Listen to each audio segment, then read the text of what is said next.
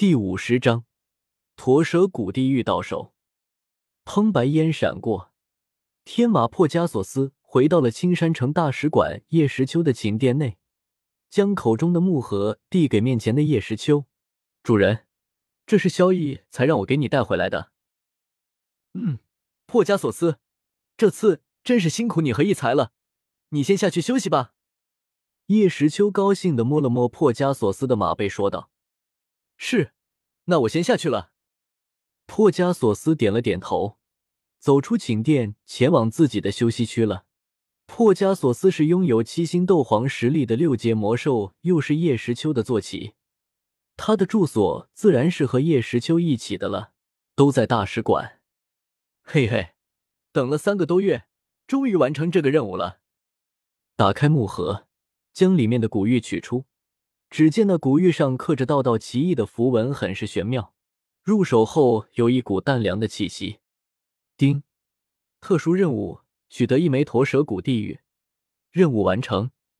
奖励一张孙悟空三分钟召唤卡黄级，一张魔兽召唤卡 A 级，一柄天子剑 A 级，十张随机人物召唤卡 C 级，一万万界币。奖励已发放。系统的声音在叶时秋的脑海响起：“奖励丰厚呀！” 哈哈，没想到这么容易就得到了如此重礼，这下我要高兴死了，要死了！哈哈。寝殿之内传来少年放纵的狂笑声。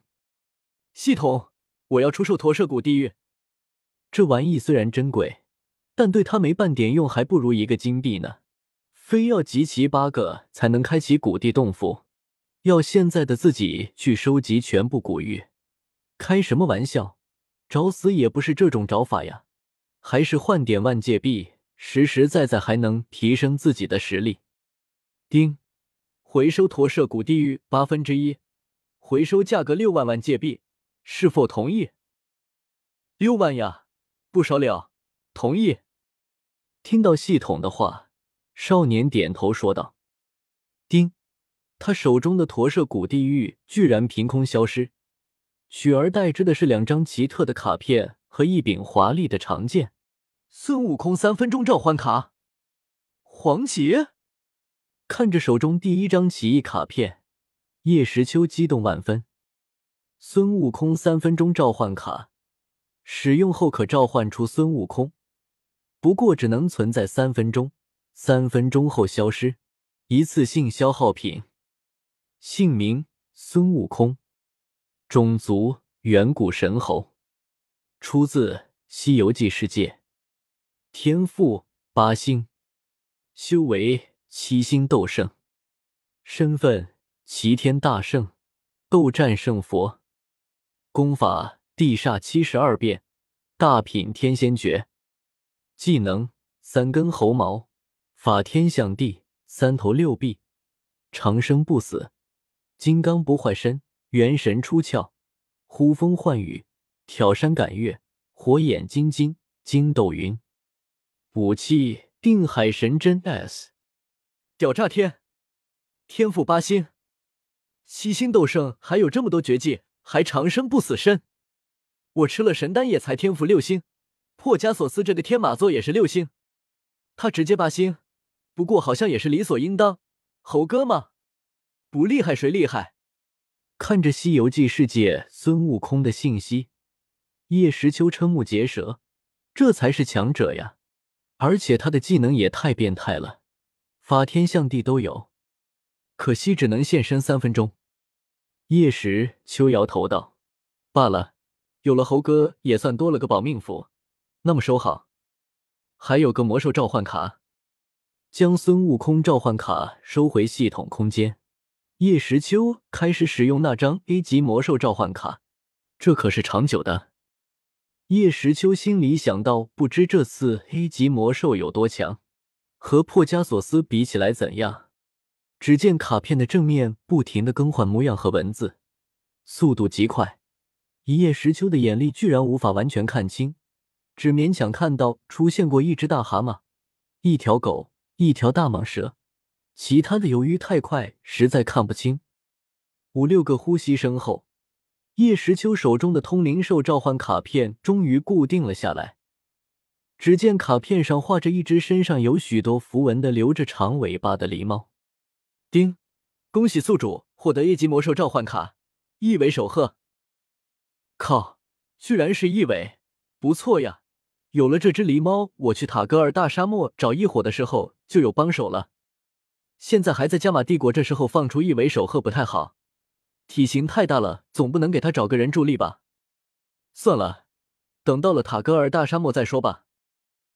一尾守鹤生长在奈良沙漠，起初被误以为是受异界魔力影响，被风沙掩埋堆积而产生的怪物，已在沙漠中被风沙困死的死者怨灵而生。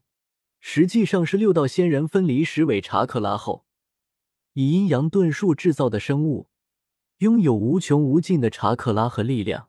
本体为一只河，生性活泼好玩。喜欢用风沙掩埋自己眼前所有的东西，身上纹身为紫罗兰色，纹身的意思代表风神的图案。呵呵，虽然是一尾，但叶时秋可不认为一尾守鹤是九大尾兽中最弱的存在。要知道，守鹤的查克拉自带封印属性，而且可以控制风沙的力量，防御力极强。将卡片翻了一面，看着后面关于守鹤的介绍。叶时秋微微点了点头，比破加索斯差了点，不过还是不错的。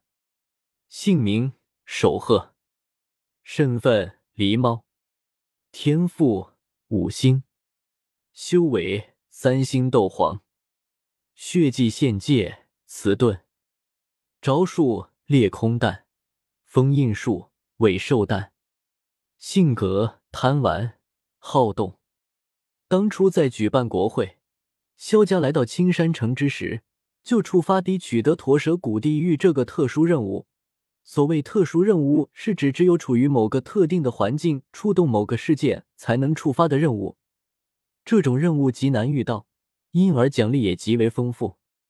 其实当时以叶石秋的本事，是可以取得驼蛇谷地狱的，毕竟有法海在。但是万一被古族发现，就糟糕了。若是古玉失踪，古轩儿必定会怀疑自己，毕竟他们一到青山城，东西就丢了，这不得不令人多想。祈祷肖战不会告诉古轩儿，叶时秋不敢去赌。思考再三，叶时秋决定先放一放，不过问肖家任何事，把他们当空气，这样或许可以消除古轩儿对自己造出的华夏帝国的戒心。过了三个月。